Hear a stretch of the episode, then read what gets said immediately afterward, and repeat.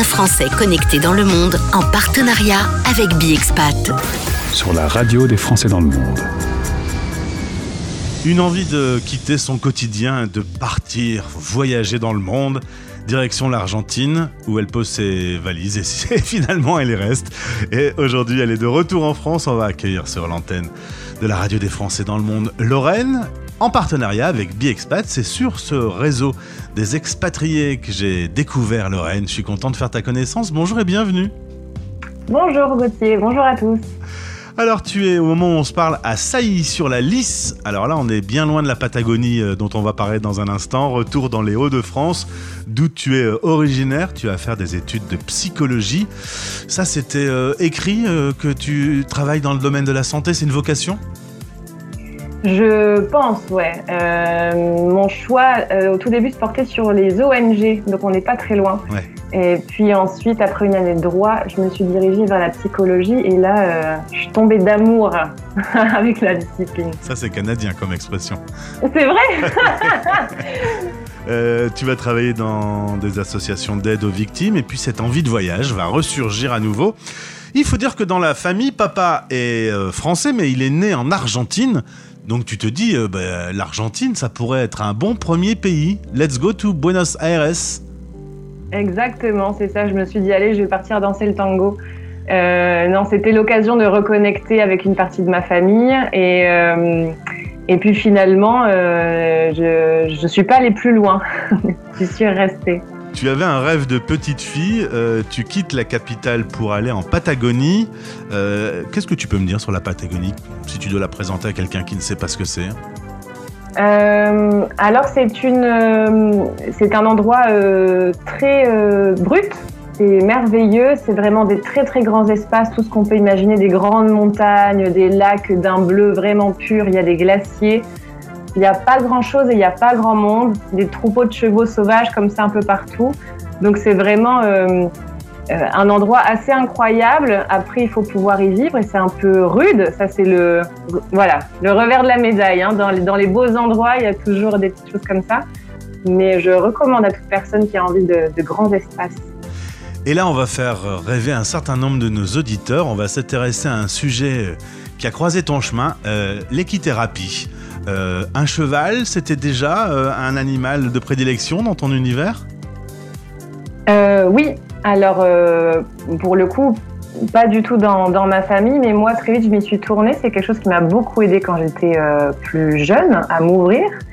Et je pense que c'est pour ça que j'étais très sensible. Et j'ai eu la chance de pouvoir m'y former en Patagonie et de pouvoir travailler dans ce métier-là. Et donc j'ai rencontré nombreux professionnels et puis beaucoup d'enfants aussi qui ont eu le même regard porté sur l'animal.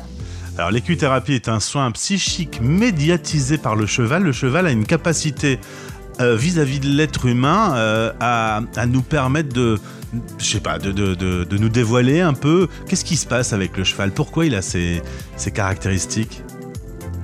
Eh ben, écoute, il connecte euh, il, nous permet d'entrer en connexion assez facilement, c'est-à-dire que le cheval, c'est un animal hyper imposant, mais qui n'est que dans le moment présent. Donc, il va pas être dans le jugement, peu importe ton passé, ton futur, il est juste avec toi au moment où tu es là. Et ça, c'est hyper important. C'est-à-dire que si toi, tu vas te montrer anxieux quand tu arrives près d'un cheval, lui, ton anxiété, euh, voilà, il n'en a pas forcément envie. Donc, il va le sentir, il va, il va partir très loin de toi. Donc, c'est aussi en étudiant les réactions du cheval euh, euh, quand il rencontre quelqu'un qu'on peut voir un petit peu finalement qu'est-ce qu'il y a à travailler, comment se sent la personne. Parle-moi de son rythme cardiaque et de sa chaleur corporelle. Alors en équithérapie, euh, on travaille beaucoup donc sur le cheval. C'est pas forcément un, travail qui se fait pied à terre. Là, on parle plutôt de psychothérapie assistée par les chevaux, donc c'est encore autre chose.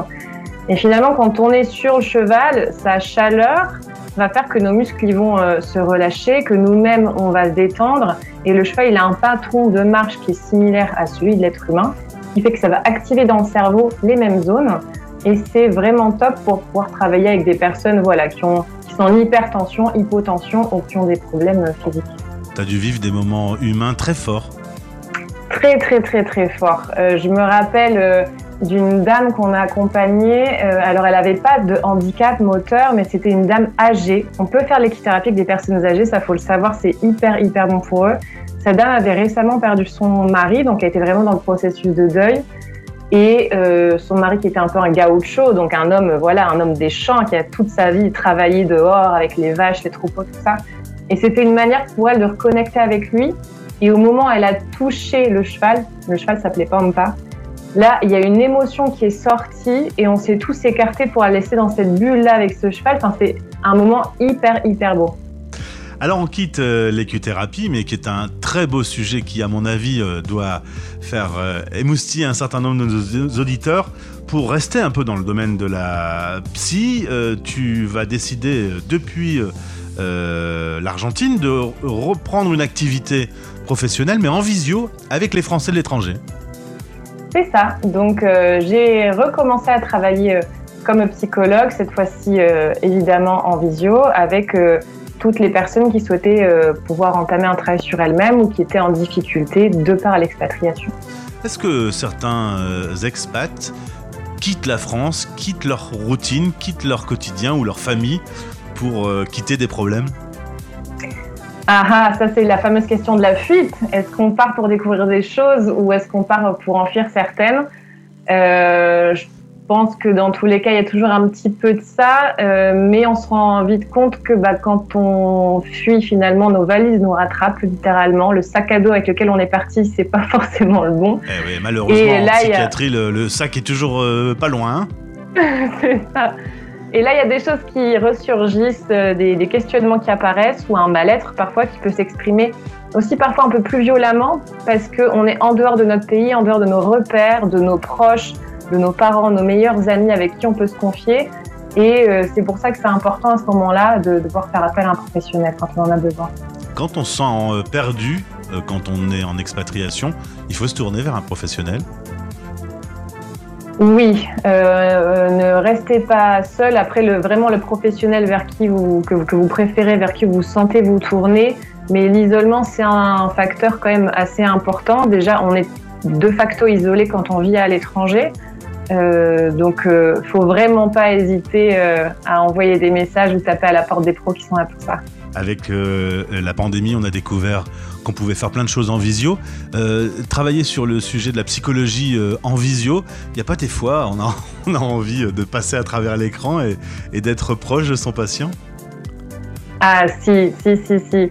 Euh, il faut, il faut s'adapter. Euh, évidemment, moi, je préfère, ce serait idéal qu'on puisse rencontrer et voir les patients parce que le lien n'est pas le même. Mais on se rend compte quand même qu'on passe vite au-delà de l'écran et que la, la, magie opère quand même. En tout cas, le lien, l'alliance thérapeutique, elle est vraiment là. Quand on est psychologue, on peut toucher son patient. C'est euh, physiquement, par exemple, quand il est dans son cabinet? Alors, il n'y a pas de règle. Après, ça dépend des obédiences en fonction de, voilà, de comment on perçoit la psychologie. Il y a des psys qui vont dire Ah non, non, non, grand jamais, jamais, jamais. Et d'autres qui vont dire Mais si, euh, l'importance du toucher est important. C'est vraiment au cas par cas. En tout cas, ma vision des choses, c'est au cas par, cas. Parfois, il y a besoin de ce contact, parfois pas. Mais euh, malgré tout, l'écran euh, disparaît quand, quand tu travailles avec la personne. Ouais, ça c'est assez fou d'ailleurs. Hein. Au départ, c'est pas évident, euh, surtout pour les personnes qui ont jamais fait de thérapie avant euh, et qui, pour la première fois, rencontrent un psy à travers un écran, c'est pas, c'est pas évident. Mais euh, finalement, ça se passe très bien. On aura l'occasion, Lorraine, de se retrouver euh, dans pas longtemps avec Margot, que j'ai déjà interviewé sur cette antenne, puisque tu l'as rejointe pour développer Expatez-vous. Vous allez faire des expateliers. Euh, Expatez-vous, c'est travailler avec euh, les soignants qui ont besoin parfois aussi d'une écoute. On sort d'une période Covid qui a été très difficile pour le, le corps soignant. et donc tu travailles avec, avec Margot sur cette cible. C'est ça, euh, Margot qui est euh, infirmière et humanitaire, c'est euh, par ce biais-là qu'elle a, créé Expatez-vous et puis elle s'est aussi élargie et maintenant elle travaille avec toute personne qui vit à l'étranger, donc les soignants évidemment mais pas que. Et j'ai eu la chance de la rencontrer virtuellement d'abord et ensuite pour le coup en chair et en os. et ça c'était une superbe, superbe rencontre. On se connaît via le premier réseau social pour les expats français, ça s'appelle BiExpat. Aujourd'hui, tu es de retour en France. Euh, être sur BiExpat, c'est l'occasion de, garder un petit peu la connexion avec les expatriés français Ouais, et franchement, pour ça, je trouve que l'appli, elle est vraiment géniale et c'est pouvoir garder un contact et être au courant aussi de tout ce qui se fait un peu dans le monde. Donc, une belle appli à suivre. Et ma dernière question, euh, Patagonie, saillie sur la lisse, deux salles, deux ambiances. Euh, comment tu vis ton retour en France? Euh, On me dit très souvent que le retour en France est, assez violent. Oui, alors les retours, ça c'est aussi. On parle souvent de quand on part en expatriation, mais quand on revient, on en parle moins.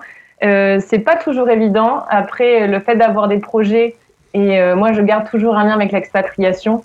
Donc euh, ça, ça rend le, retour plus agréable, mais je rêve encore de ces plaines de Patagonie, je vais pas le cacher.